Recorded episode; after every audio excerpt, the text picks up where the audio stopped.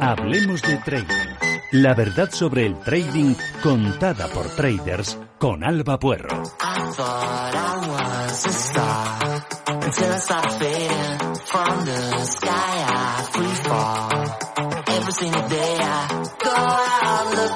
Pues entramos ya en el espacio de traders y de información para traders conducido por nuestra compañera Alba Puerro.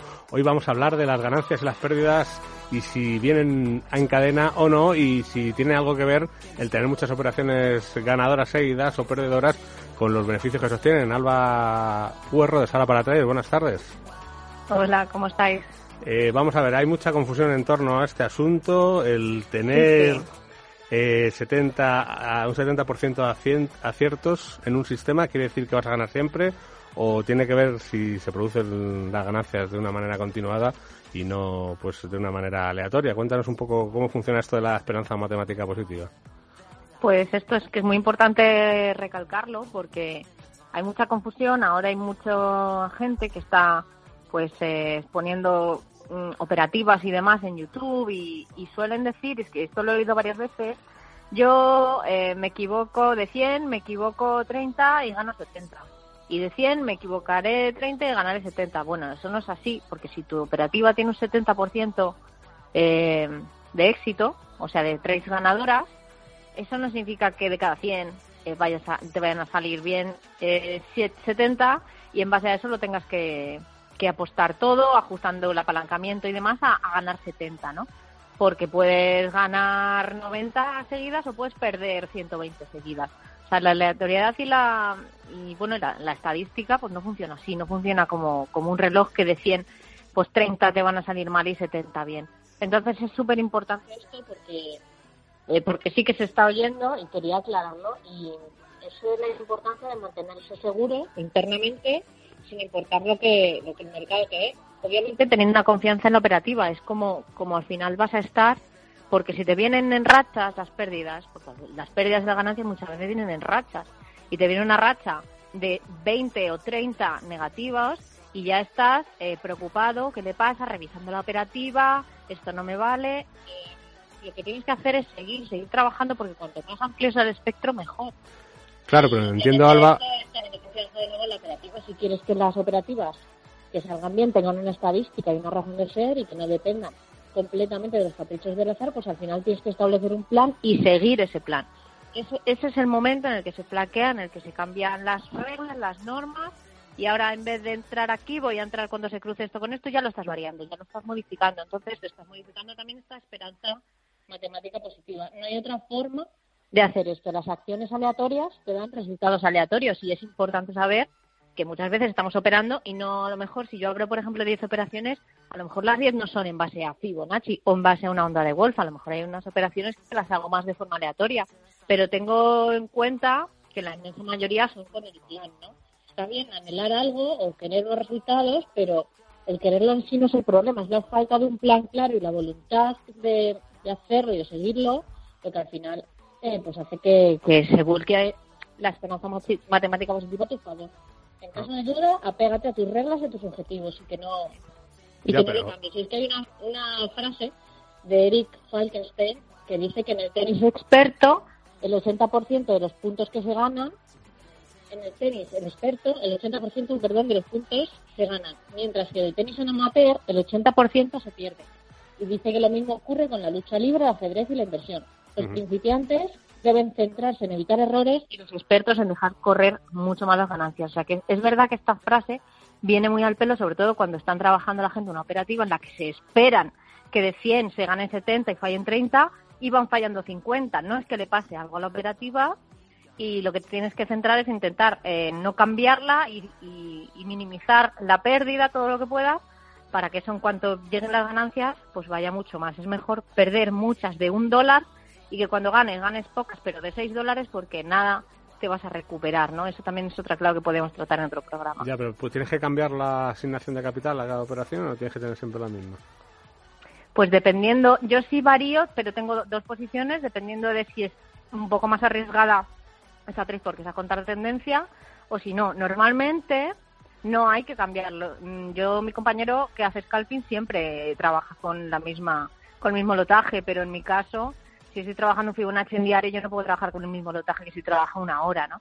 Entonces, bueno, pues dependiendo de eso ya te vas, vas un poco jugando. No, no abrir eh, un 0,10 y las otras un 0,01, porque ahí sí que lo estás variando también de otra manera, es diferente a, a tener pues bueno, un lotaje determinado para, para este time frame y este otro lotaje para este time frame. No irlo cambiando, que quizás es lo que me estás diciendo tú, pues ahora voy a entrar más agresivo, como mm, con medio lote y el resto 001, mm, porque si las que te salen bien son las de 001 y justo la que te va mal es la de medio lote, pues ya, ya sí que se acabó todo. En resumidas cuentas, hay que, 70, 30 ni nada. hay que mantener el plan ¿no? y mantener el lotaje entonces en, toda la operativa. ¿no? Bueno, pues nada, que muchas gracias, Alba, por haber estado un miércoles más con nosotros explicando todos estos asuntos tan interesantes para los traders que comienzan y te esperamos el, el próximo miércoles. Un placer, hasta luego.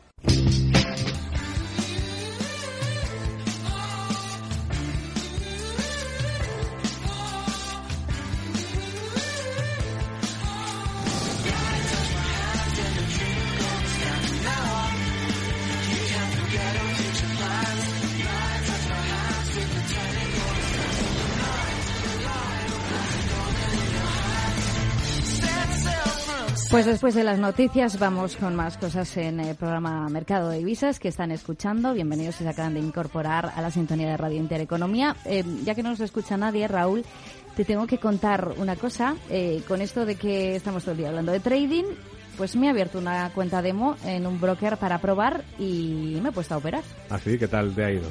Pues mira, compré eh, 100.000 euros en euro dólar al principio iba ganando 10, 50, eh, llegué a ganar casi 200 euros, pero al rato se dio la vuelta y se me puso en negativo. Pues eso debe ser porque no gestionaste bien la posición, pero yo creo que aquí mejor te puede ayudar y explicar qué es eso de gestionar la posición es nuestra colaboradora Alba Puerro. Sí, voy a estar muy pendientes, porque hoy en, en Hablemos de Trading con Alba Puerro vamos a tratar precisamente este asunto, cómo proteger las ganancias de un trade que tenemos en positivo y cómo gestionar la posición. Adelante, Alba. Hablemos de Trading. La verdad sobre el trading contada por traders con Alba Puerro. ¿Qué tal? ¿Cómo estáis, Judith y Raúl? Feliz semana. Vamos a tratar en Hablemos de Trading eh, algo que es esencial, esencial para tu supervivencia en, en este mundillo y en este oficio, que es que protejas la cuenta y un poco la gestión de la posición. O sea, no se trata solo de abrir y de, empezar a estar en verde y ya decidir cuándo se cierra, sino que hay que hacer una correcta gestión de esa posición, no tener un poco claros los objetivos, tener claro que hay que proteger la cuenta, el famoso break-even que lo vamos a tratar, así que Raúl, ¿nos puedes decir? Sí, tenemos una consulta de Alberto sobre la gestión de la posición, que dice hay que tener muy claro que si nos adelantamos en el mundo de la bolsa estamos para ganar dinero y para hacerlo de manera continuada y estable, sin grandes drawdowns, que lo único que provocarían son desequilibrios psicológicos que afectarían nuestra vida dentro y fuera del trading bueno, muy solemne. Para ello consideramos fundamental gestionar nuestra posición, proteger a break-even y proteger cuenta, liquidar la mitad y proteger a break-even, dos parciales sin tocar stop loss, lo que hago yo, y no tocar nada. Tradúcenos, por favor. Sí, básicamente eso será lo último que has dicho, proteger a break-even. Son como las opciones que, es lo que hacía yo, por eso has dicho lo de lo que hago yo. Sí. Eh, Alberto, bueno, tienes razón cuando has dicho el drawdown y los desequilibrios psicológicos de fuera y de dentro, es que es verdad. O sea, gente que cuando le viene el drawdown, cuando tiene pérdidas, eh, te dan ganas de meterte en la habitación, cerrarte la puerta y no hablar con nadie. Realmente te afecta en tu vida privada. Sí que te afecta, ¿eh? Vamos, a mí al principio sí que me afecta bastante más que ahora. Ahora ya estamos lidiando con ello. Pero, pero sí, entonces vamos a tratar el tema de gestión de la posición. Lo que es poner la posición a break-even significa si, por ejemplo, hemos comprado euro-dólar y ya avanzado, hemos puesto, imaginemos que está el euro-dólar en 1.15, hemos comprado euro-dólar, queremos que suba hasta el 1.16 y hemos puesto nuestro stop loss en 1.1450, ¿vale? 50 pips de stop loss. Cuando ya avanza un poquito, que avanza a lo mejor 45 pips, el poner la posición a break-even es subir ese stop loss a un poquitín por encima de nuestro precio de entrada, por ejemplo, en 1.1510. Entonces ya tendríamos la posición protegida a break-even más 10 pips en este caso. A break-even directamente sería ponerla en el 1.15 raspaditos. ¿Para qué? ¿Para qué? Pues porque si antes de que nos llegue el objetivo, por lo que sea, al hablar Draghi, pasa cualquier cosa o se da la vuelta a la posición, mm, para que nos cierre y ya no perder. El, el poder poner el break-even es ya no perder. tu posición. Entonces ya has ganado bastante, porque no perder significa bastante el poder proteger la posición. Entonces, proteger a break y proteger cuentas es, vital. Y sobre todo al principio, eh, también se tiende mucho a sobreproteger, pero casi que es mejor eso porque realmente te, estás protegiendo la cuenta y la estás manteniendo. O sea, lo importante es mantener Pero la eso te iba a decir, ¿no? Que si proteges mucho el precio nunca vas a tener operaciones Mira, ganadoras. Proteger el precio, si avanza 10 pips y ya lo proteges, obviamente te va a saltar. Siempre, un poco con sentido común, claro. Con lo cual no será mejor, en vez de, del recorrido. En vez de subir corriendo el break-even, no será mejor tener posiciones más pequeñitas para... Estamos en ello. Vamos a tratar todo. Ah, vamos a tratar todas las posibilidades, pero sí. Eh, una cosa es proteger a break-even cuando ya lleva cierto recorrido, lógico que puede retroceder y no tocarte tu precio de entrada, que simplemente te estás protegiendo por si pasa algo antes de que llegue justo al, take profit, y que realmente viene muy bien proteger, también para estar tranquilo. Y, lo que tú comentas, que son abrir varias posiciones e irlas liquidando. Eso también si abres tres pequeñas de, en, el 1.15, puedes liquidar en el 1.15.30 una posición, en el 1.15.60 otra y en el 1, si cuando llega el take profit, la última. Y que no te llega el take profit y se te ha dado la vuelta, pues solo palmarás, entre comillas, una de las tres. Es, una, es otra gestión de la posición. Otra posibilidad es la, la posición que tú ya hayas abierto, cuando vaya por la mitad del recorrido que tú esperas, liquidar la mitad y proteger a break-even. O liquidar algo más de la mitad y dejar el stop loss sin tocar. ¿Por qué? Porque si ahí se te da la vuelta, si ya has liquidado más de la mitad, todo lo que te vaya a saltar de stop loss va a ser menos que lo que tú ya has ejecutado, con lo cual esa trade ya es, ya es positiva. Así que esto, estos son pues pinceladas que se puede apuntar la gente e intentarlo. Lo que sí que quería dejar patente antes de terminar es que, como te has comentado, el tema de sobreproteger te obliga continuamente a volver a entrar al mercado. Entonces tienes que tener claro que cuando ya proteges a break-even o liquidas parcial proteges a break-even, si ya te saca, eh, no estés todo el rato intentando entrar otra vez, entrar otra vez. ¿vale? O perseguir el precio con el stop loss, porque eso te va a obligar a entrar cada vez peor y con un stop más grande. Muy bien, pues muchas gracias, Alba, por haber estado otro miércoles más con nosotros aquí en Mercado de Divisas, en Radio Intereconomía y recuérdanos cómo podemos contactar con vosotros. Gracias, Raúl. Pues eh, a mí me pueden escribir para lo que necesiten a bolsa y estadística gmail.com y luego las dos webs que llevo es mi blog personal que es la bolsa como estadística wordpress.com y salaparatraders.com. Pues muy bien, hasta el próximo miércoles, Alba. Hasta el próximo miércoles, feliz semana.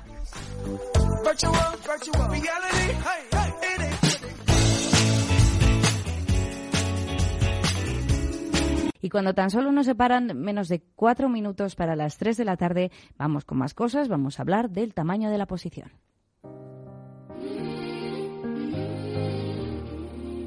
Hablemos de trading. La verdad sobre el trading contada por traders con Alba Puerro.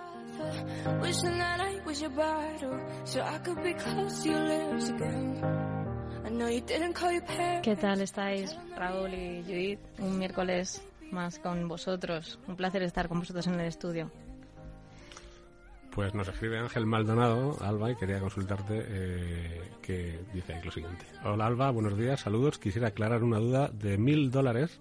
¿Cuál es el porcentaje de capital por operación recomendable de arriesgar para invertir y cuál sería el lote y el stop loss en cada operación, en divisas, en oro y plata, en el petróleo y en el DAS. ¿Y cuál sería el capital recomendado para comenzar a operar de antemano? Mil gracias por tu valiosa información y mil gracias por tu ayuda.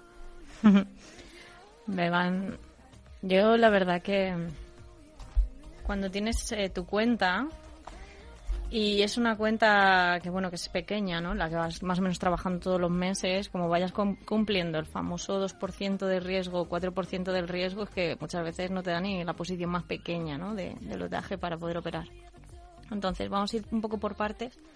Para empezar a operar, entiendo que ya dice para empezar a operar en real, aunque sea tu primera cuenta real y lleves X tiempo en demo y ya creas que lo dominas, cuando entras en real no es lo mismo para nada que cuando has estado en demo. O sea, que vas a cometer otros errores, puedes cometer otros errores de la misma plataforma, puedes tener equivocaciones tontas. Entonces, para empezar con cualquier una cuenta pequeña, sí que podemos ir pensando que va a ser la cuenta del aprendizaje ya en real, entre comillas.